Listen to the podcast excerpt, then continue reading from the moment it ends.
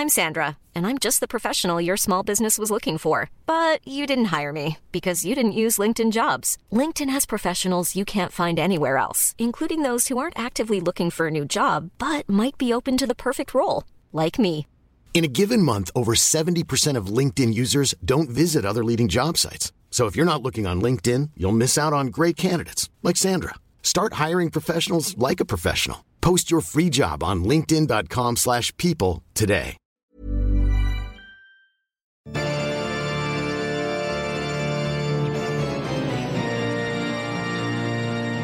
El miedo es una de las emociones más básicas y sin embargo también es de las más poderosas y fuertes que llegamos a experimentar todos los seres humanos.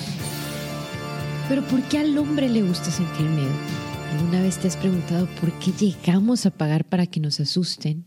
Eso es algo todavía más loco y difícil de creer.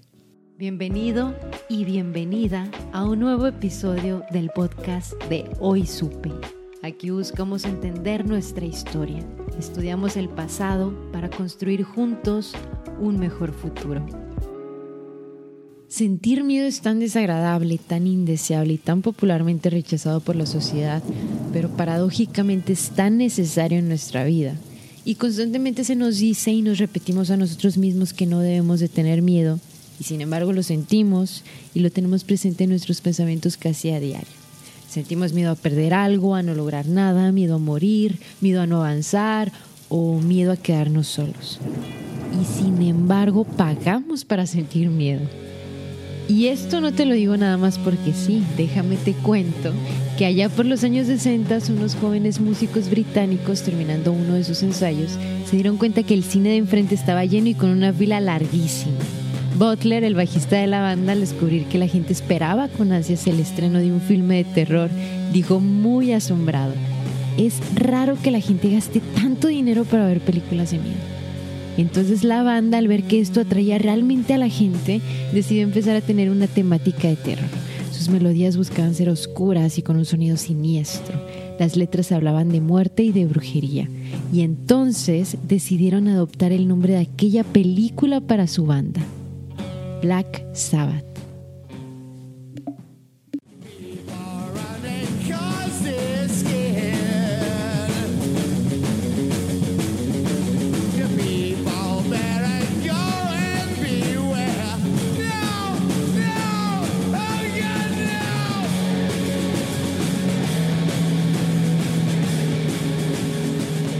Butler tenía razón, es algo raro.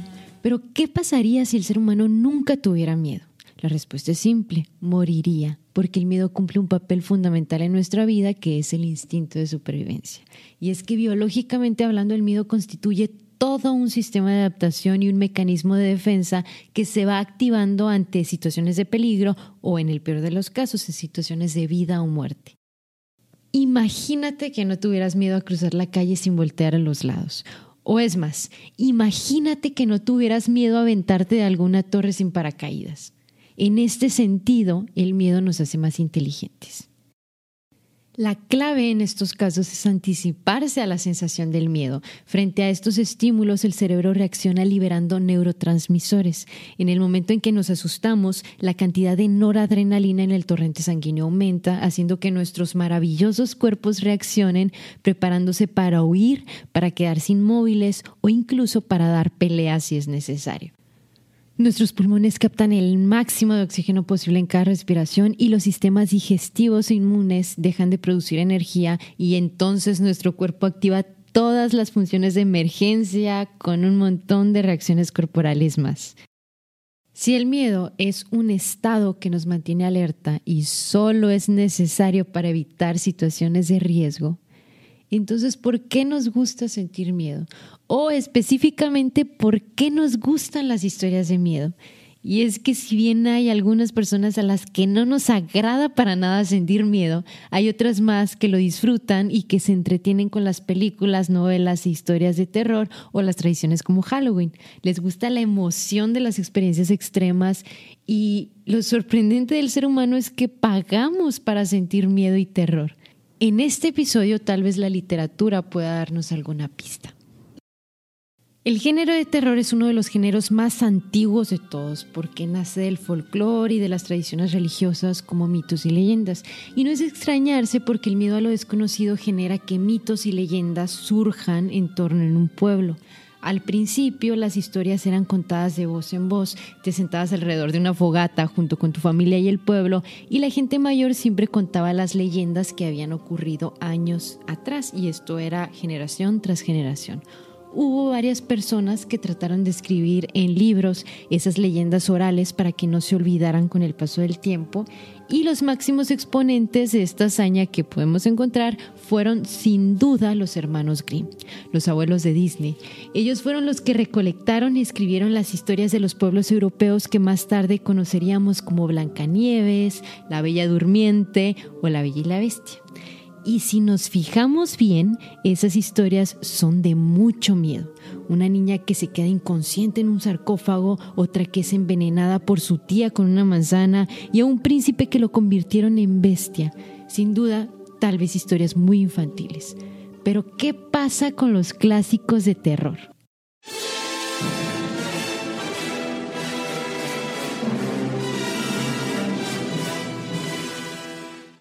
Claro que no podemos obviar a la que es considerada como la creadora de la ciencia ficción en este episodio.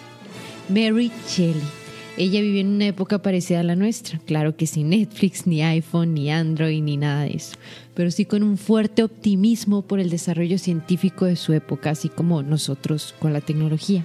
Imagínate, los Avengers de ese momento eran Galileo, Copérnico, Kepler y Newton.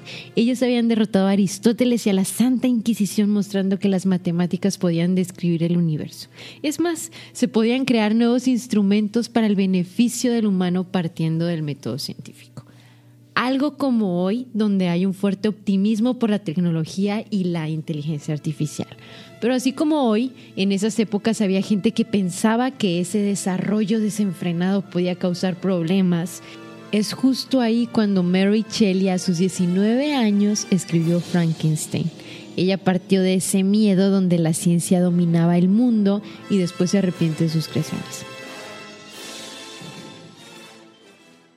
En ese tiempo surge también el contexto romántico europeo que desmitificaron los antiguos cuentos y baladas, preservando antiguos valores religiosos y mitos, explicándolos como procesos básicamente psíquicos. Emerge en América la figura de Edgar Allan Poe, quien lideró junto con otros autores la revolución más importante en la historia de la narrativa breve. Lo que hizo Poe fue crear una forma artística adaptada a su medio periodístico y fue un escritor súper influenciado por la novela gótica, de la cual estaba muy, muy familiarizado. Él también fue un gran fisiólogo del miedo, como lo demuestran muchísimos de sus relatos de terror, y no por nada hoy se considera como el maestro del terror, demostrando su clara maestría en la descripción detallada y muy minuciosa del dolor de las emociones que paralizan, las palpitaciones del aterrorizado que se sofoca en la agonía agonía angustiosa en espera de la muerte y muchos detalles más. En fin, nadie manejó tan bien el espanto producido por los remolinos, la putrefacción, los suspiros y los gemidos tenebrosos que Edgar Allan Poe. Otro grande del terror que no pensaba distinto fue Lovecraft. Él vivió en los locos años 20 antes de las guerras mundiales y aún se mantenía firme la idea de que todo lo que no fuera científico no era digno de mencionarse. Casi casi una religión. Y a diferencia de Mary Shelley, Lovecraft vivió en una época donde ya casi todos los fenómenos de la naturaleza estaban explicados. ¿Cómo poder escribir terror cuando la ciencia desmintió lo terrorífico? Creando personajes científicos, creyendo en lo sobrenatural en una sociedad totalmente científica.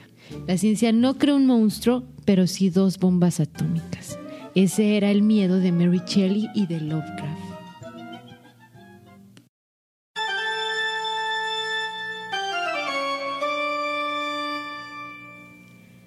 Ahora imagínate que eres un gran abogado y un conde de Transilvania te contrata Llegas a esa hermosa región del mundo y nadie te quiere llevar a la casa del conde. Es más, te dan la bendición, te dicen fue un gusto conocerte y de pilón te dan crucifijos por si se te ofrece. seguro piensas que ir con el conde no es de lo más lógico. Llegas a la casa del conde y te das cuenta que no es una casa, es un castillo. El conde, sin embargo, cuando lo conoces es más amable que un hijo con sus padres cuando quiere salir de fiesta. Pero notas que el conde es algo raro. Ese conde rejuvenece a la menor provocación. Cuando se mira en un espejo no se ve, no tiene reflejo, no lo ves. Casualmente a la luz del día es más, ni lo ves comer. Normal, el conde no es, eso es seguro. Tu única opción para averiguar lo que ocurre es un médico loco que ofrece remedios extraños. Es decir, el terror está en que la ciencia no pueda curar el mal. Esa es la historia de Drácula, de Bram Stoker. Y bueno, finalmente, ¿por qué pagamos para que nos asusten? Científicamente porque es así como sobrevivimos. Literalmente porque así anticipamos los eventos que puedan matarnos. Piénsalo. ¿Cuántas películas actuales tratan de zombies, de enfermedades, de distopías, de destrucción de la sociedad, de la naturaleza? Esos son los problemas que más importan a la sociedad. Son los problemas que nos pueden matar y pagamos para abrir los ojos ante nuestra posible destrucción. Pagamos porque queremos vivir y porque queremos sentir adrenalina. Queremos saber qué hacer. Nadie creía que 1984 de Orwell iba a ser lo más parecido a nuestra realidad de hoy 2021. Tal vez ahí hayan respuestas para nuestra actualidad. Y bien, hasta aquí llego yo. Mi nombre es Julieta. Nos vemos en otro episodio y quiero dar un gran agradecimiento a todo el equipo de Supe, a Sama Carlita, a todos los chicos y en especial a Yaret, que tuvo una participación importante en este episodio. Esperamos pronto escuchar su voz en un episodio futuro. Y me despido invitándote a que le des una oportunidad a este tipo de género, a leer a Lovecraft, a Poe, a Mary Shelley, a Bram Stoker y a todos los autores y creadores de suspensos. Lee por placer, pero también lee para sobrevivir. Si este episodio te gustó y te pareció interesante, entonces ayúdanos a compartir el podcast con alguien más. Y recuerda que también te esperamos en nuestras redes sociales. Muchas gracias por escuchar Hoy Supe. Mom deserves the best, and there's no better place to shop for Mother's Day than Whole Foods Market. They're your destination for unbeatable savings, from premium gifts to show-stopping flowers and irresistible desserts. Start by saving 33% with Prime on all body care and candles. Then get a 15-stem bunch of tulips for just $9.99 each with Prime. Round out Mom's menu with festive rosé, irresistible berry chantilly cake, and more special treats. Come celebrate Mother's Day at Whole Foods Market.